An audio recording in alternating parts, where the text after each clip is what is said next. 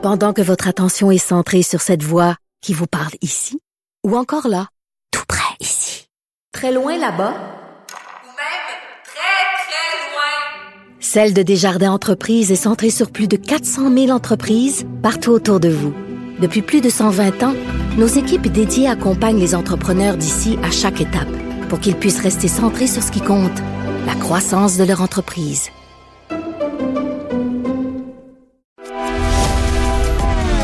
Grand philosophe, poète dans l'âme, la politique pour lui est comme un grand roman d'amour.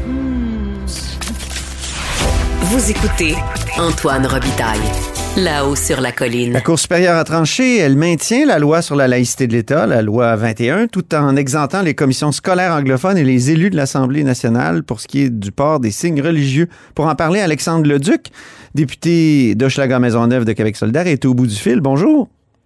Bonjour, M. Robitaille. Est-ce que ce jugement-là vous satisfait? En tout cas, les grandes lignes, là, parce que je pense qu'il n'y a personne qui l'a lu, a lu les 250 Non, ben, c'est pages ça. encore. À ce moment-ci de la journée, on peut- rares sont les personnes qui peuvent se, se gargariser du fait d'avoir lu les 200 quelques pages, en effet. Oui. Mais les grandes lignes, non, non, on n'est pas, on n'est pas très euh, content, on est assez déçu, on est assez surpris euh, de, de ce jugement-là. Euh, Le, le message que ça envoie nous semble assez inquiétant. Pour, c'est comme si on disait, si vous voulez pouvoir bénéficier de, vos droits fondamentaux, euh, vaut mieux euh, soit être anglophone ou soit en tout cas aller travailler dans le réseau anglophone. C'est assez, euh, c'est assez inquiétant comme, comme logique. Euh, nous, évidemment, on l'a dit pendant les audiences, on, le répète aujourd'hui, on considère que cette loi-là est, la loi 21 est une loi qui, qui est discriminatoire, qui ne devrait pas être là. Je lui, euh, je ne lui vois pas un grand avenir à cette loi-là. Par la force des, des choses, les générations qui vont succéder, j'ai bien l'impression qu'elle va être de moins en moins populaire. Mais au-delà de ça, euh, c'est un jugement qui est étonnant, ça c'est certain. Que faire face à un tel jugement si vous arrivez au gouvernement, vous, le gouvernement du Québec, de, de Québec solidaire? Ben, euh, d'une part, il faut quand même voir que la, la- la séquence n'est pas terminée. hein. On entend déjà des gens qui vont porter en appel le jugement. Ça va prendre un certain temps. Là, j'ai pas les dates exactes de quand tomberait un éventuel jugement de la Cour d'appel. Est-ce que ça serait avant, pendant ou après les, les prochaines élections de 2022? Ce que je peux vous dire, par contre, à ce moment-ci, pour Québec solidaire, c'est une évidence que euh, on ne reconduirait pas les fameuses clauses dérogatoires Mhm. euh, qui sont, à notre avis, euh, pas, euh, pas légitimes. On a toujours considéré ne, que cette loi-là ne respectait pas euh, la charte québécoise, mais on aimerait ça que ça soit vérifié, que ça soit euh, analysé, et pour ce faire, il faudrait en effet là, retirer les clauses, euh, les clauses dérogatoires. Est-ce que c'est c'est contre les dispositions de dérogation comme telles ou juste dans les circonstances? Parce que les dispositions de dérogation sont souvent utilisées euh, dans, dans l'histoire du Québec, même par le gouvernement Oui. Couillard, dans des euh, lois sur, par exemple, sur des régimes de retraite. Hein, pour, Vous avez entièrement pour- raison, puis je suis pas en train de vous dire qu'on qu'on n'en fera jamais dans, dans l'existence d'un gouvernement solidaire. Il faudra voir. Je pense que comme tous les gouvernements, il faut pas abuser de ces clauses dérogatoires-là, mais c'est un outil qui existe, qu'il faut, euh, qu'il faut considérer à son mérite. Mais euh, pour répondre donc à votre question, en effet, ça serait sur cette loi-là qu'on qu'on les retire. Est-ce qu'on n'exagère pas sur l'article 23 de la charte? Ça, c'est ce qui permet au juge, il s'appuie là-dessus là, euh, pour faire une sorte de, je vais le dire, de partition du Québec pour ce qui est de, la laïcité. Il y a une partie du Québec, euh, la partie francophone, qui serait euh, donc euh, soumise à, cette loi-là, puis une autre partie qui ne serait pas. Est-ce qu'il n'y a pas quelque chose, est-ce qu'on va pas trop loin dans l'interprétation de l'article 23 qui permet un enseignement dans la langue de la minorité? Ouais, c'est sûr que l'article 23, c'est pas un article qui nous a fait beaucoup euh, avancer au Québec euh, historiquement. hein. C'est à partir de ça qu'on a euh, retiré certains pans de la loi 101 à l'époque. J'ai pas, euh, comme on disait tantôt, eu le temps de faire l'analyse fine là, du, du jugement, donc de quel euh, sur quel argument il se repose de manière plus précise là, pour pour mobiliser l'article 23 de la Charte canadienne là, en fonction de la loi 21. Il faudrait vraiment là, qu'on qu'on s'y penche dans les prochains jours pour voir là, à quel point cet article-là est peut, euh, peut- comporte peut-être d'autres risques là, qu'il faudrait évaluer, mais c'est sûr que c'est c'est pas c'est pas le jugement qu'on aurait souhaité, ça c'est certain. Vous auriez voulu que, que, que la, la Cour donc déclare l'ensemble de la loi invalide, c'est tout- c'est tout. Voilà.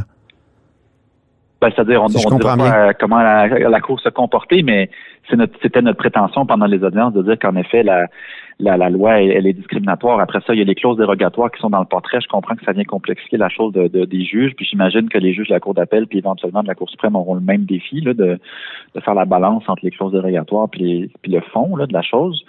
Mais c'est certain qu'en bout de piste, là, à la fin des à la fin des courses, comme on dit, on, notre, notre, notre préférence, ce serait qu'on n'ait pas de loi. Puis de toute façon, entre vous et moi, je pense qu'elle n'est pas promis un grand avenir, cette loi-là. Parfois, le ministre, euh, M. Jean Barrette, voulait la présenter comme la nouvelle loi 101, là, qui faisait partie intégrante de l'identité du Québec.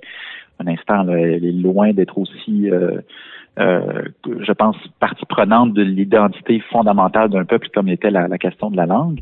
Euh, loin de nous l'idée de vouloir diminuer l'importance de la laïcité. C'est pour ça qu'on avait d'ailleurs déposé une propre loi sur la laïcité sous, sous le leadership de Françoise David à l'époque. Cela dit, force est de. Mais si je ne m'abuse, il y avait des interdictions de, port de signes religieux selon le, le, compromis Bouchard-Taylor dans cette, euh, dans cette loi. Euh, il me semble Françoise que vous David. raison. Mais ben oui, Françoise David était pour le. Ce que, je veux dire, c'est que la question de la laïcité est importante. Je ne veux pas la banaliser. Ce que je veux dire, c'est que la loi 21 de M. Jean Barrette, dans l'interdiction totale, euh, je pense pas qu'elle est promise à un grand avenir, ne serait-ce que par le renouvellement des générations où cet enjeu-là euh, n'est pas nécessairement l'enjeu de l'heure, n'est pas nécessairement un enjeu qui est tout le temps euh, facilement compatible avec euh, des volontés de diversité, des volontés mm. d'ouverture. Mais attention, là, là, on parle plutôt de l'interdiction. à être reculé. Oui, on parle de l'interdiction du port de signes religieux par certains agents de l'État. Ça, si c'est retiré, il y a quand même beaucoup d'autres choses dans cette loi-là. Est-ce que vous, vous voudriez, vous, qu'on élimine tout à Québec solidaire de, cette loi-là ou on garde certains aspects, notamment pour euh, les, euh, les accommodements raisonnables, pour le visage découvert? Euh, que comment, comme, ça serait quoi exactement une loi sur la laïcité de, du nouveau Québec solidaire, là, pas du Québec solidaire de François Oui, c'est ça. Ben, je vous confirme qu'elle n'est pas, elle est pas écrite déjà, cette nouvelle loi-là. On, on, a, on, a des, on a des discussions à avoir, bien sûr, en temps élu, si on prend le, pouvoir pour l'exercer. Puis, il faudra avoir des discussions aussi, là, euh, en fait, avec l'ensemble de la société, parce que l'objectif vraiment d'une de, de, loi de la laïcité, c'est de fermer, en quelque sorte, un débat social.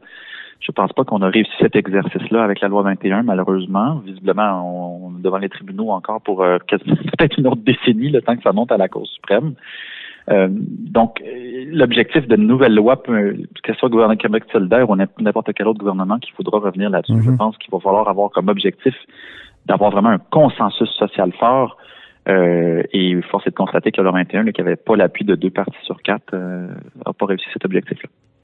Là, la, la, minorité anglophone semble s'appuyer beaucoup sur l'article 23. le jugement confirme une, une interprétation forte de l'article 23, mais on a vu dans les derniers mois, même dans la dernière année, beaucoup la, communauté anglophone euh, comme vouloir se faire un petit Canada comme à l'intérieur du Québec. Pour ce qui est des, des, commissions scolaires, ils ont réussi dans, le, dans la loi 40 pendant la crise de la COVID, euh, les commissions scolaires anglophones voulaient décider elles-mêmes la date de rouverture, de réouverture de leurs écoles primaires, peu importe l'échéancier du gouvernement du Québec. Euh, en avril 21 encore, là, euh, il y a quelques semaines, la même attitude à l'endroit de la fin de l'alternance au secondaire entre, entre donc enseignement à distance, enseignement présentiel.